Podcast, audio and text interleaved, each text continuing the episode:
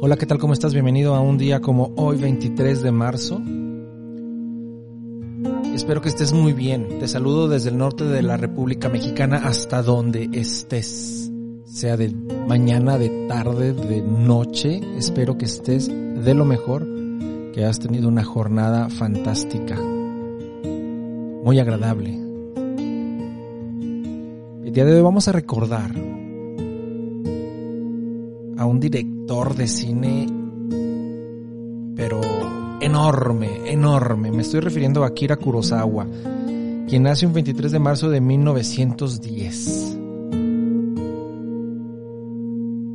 Sus 30 películas, alrededor de 30 películas grabadas a lo largo de cinco décadas, han tenido una influencia en el cine enorme, enorme. Su, su, influencia como director en, en, multitud de directores posteriores es enorme. Y miren, nada más por mencionar, por supuesto podemos contar con Igmar Bergman. Es innegable la influencia que tiene sobre él. Fantástico director también, ¿no? Y, y, y, y fantásticos todos los demás. Federico Fellini, Roman Polanski, Andrei Tarkovsky, Scorsese, Tarantino. ¿Qué, serían las escenas de, Tarantino sin la influencia de Kurosawa? Y una carrera sólida que, claro, tuvo sus reveses eh, ya para la, época de la posguerra, bueno, ya él ya tenía un reconocimiento internacional por allá de 1946 al 65.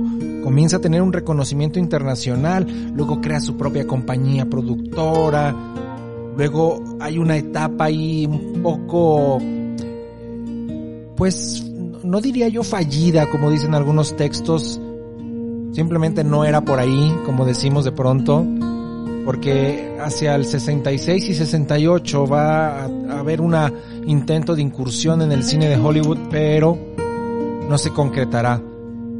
Ni falta hizo.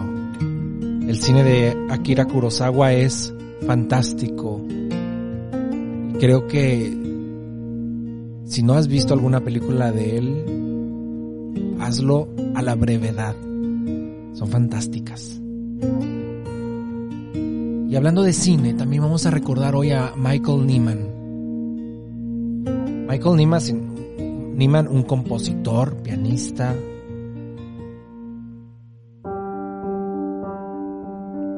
británico que va a pertenecer a un género que le llaman el neoclasicismo, este regreso a formas clásicas.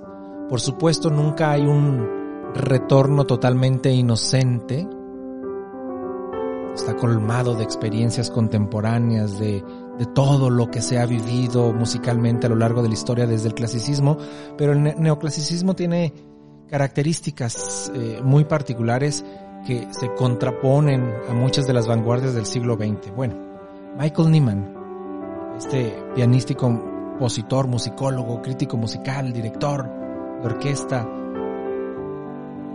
ustedes lo van a recordar por la película el piano.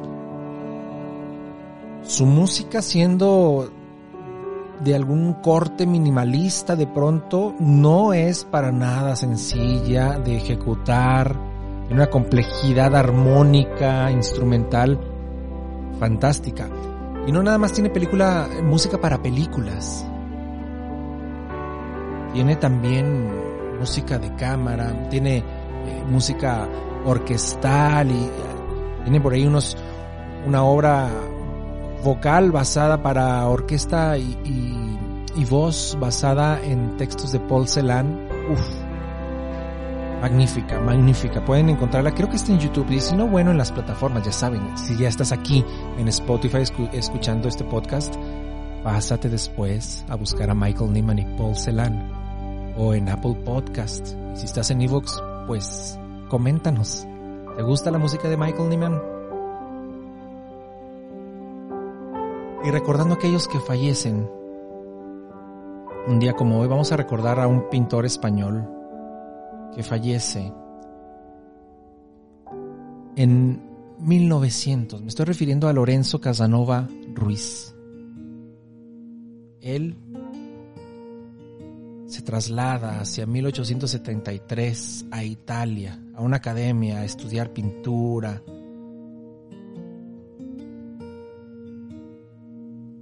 Obras como El fraile y El bodeguero.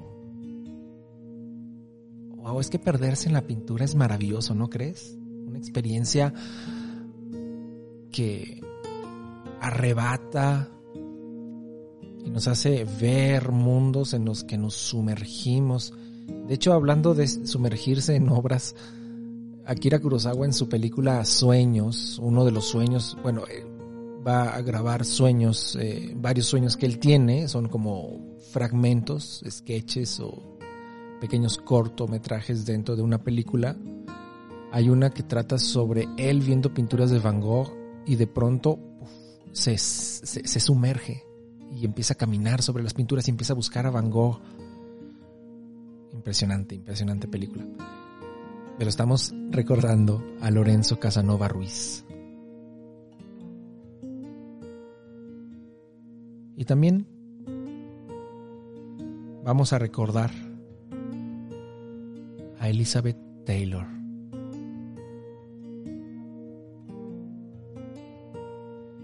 Esta actriz notabilísima, inigualable, irrepetible, quien nace en el 32, pero fallece un 23 de marzo del año 2011. Y ya desde su primer papel en el cine, con la película en el, en el 42, There's One Born Every Minute, comenzaba a granjear, a cosechar, a sembrar y posteriormente a cosechar un éxito sin precedentes. Ya después, en los 40, con los largometrajes como National Velvet del 44, su fama, uff, actúa con Spencer Tracy, Montgomery Clift, James Dean, por supuesto, Rock, Hudson, Paul Newman, Así que el día de hoy la vamos a recordar. Si no has visto películas de ella, ganadora de globos de BAFTA, globos de oro, nominaciones a premios Oscar y... En fin. La recordamos. Y recordándola, yo me despido de ti y te espero mañana. Este programa fue llevado a ustedes por Sala Prisma Podcast. Para más contenidos, te invitamos a seguirnos por nuestras redes.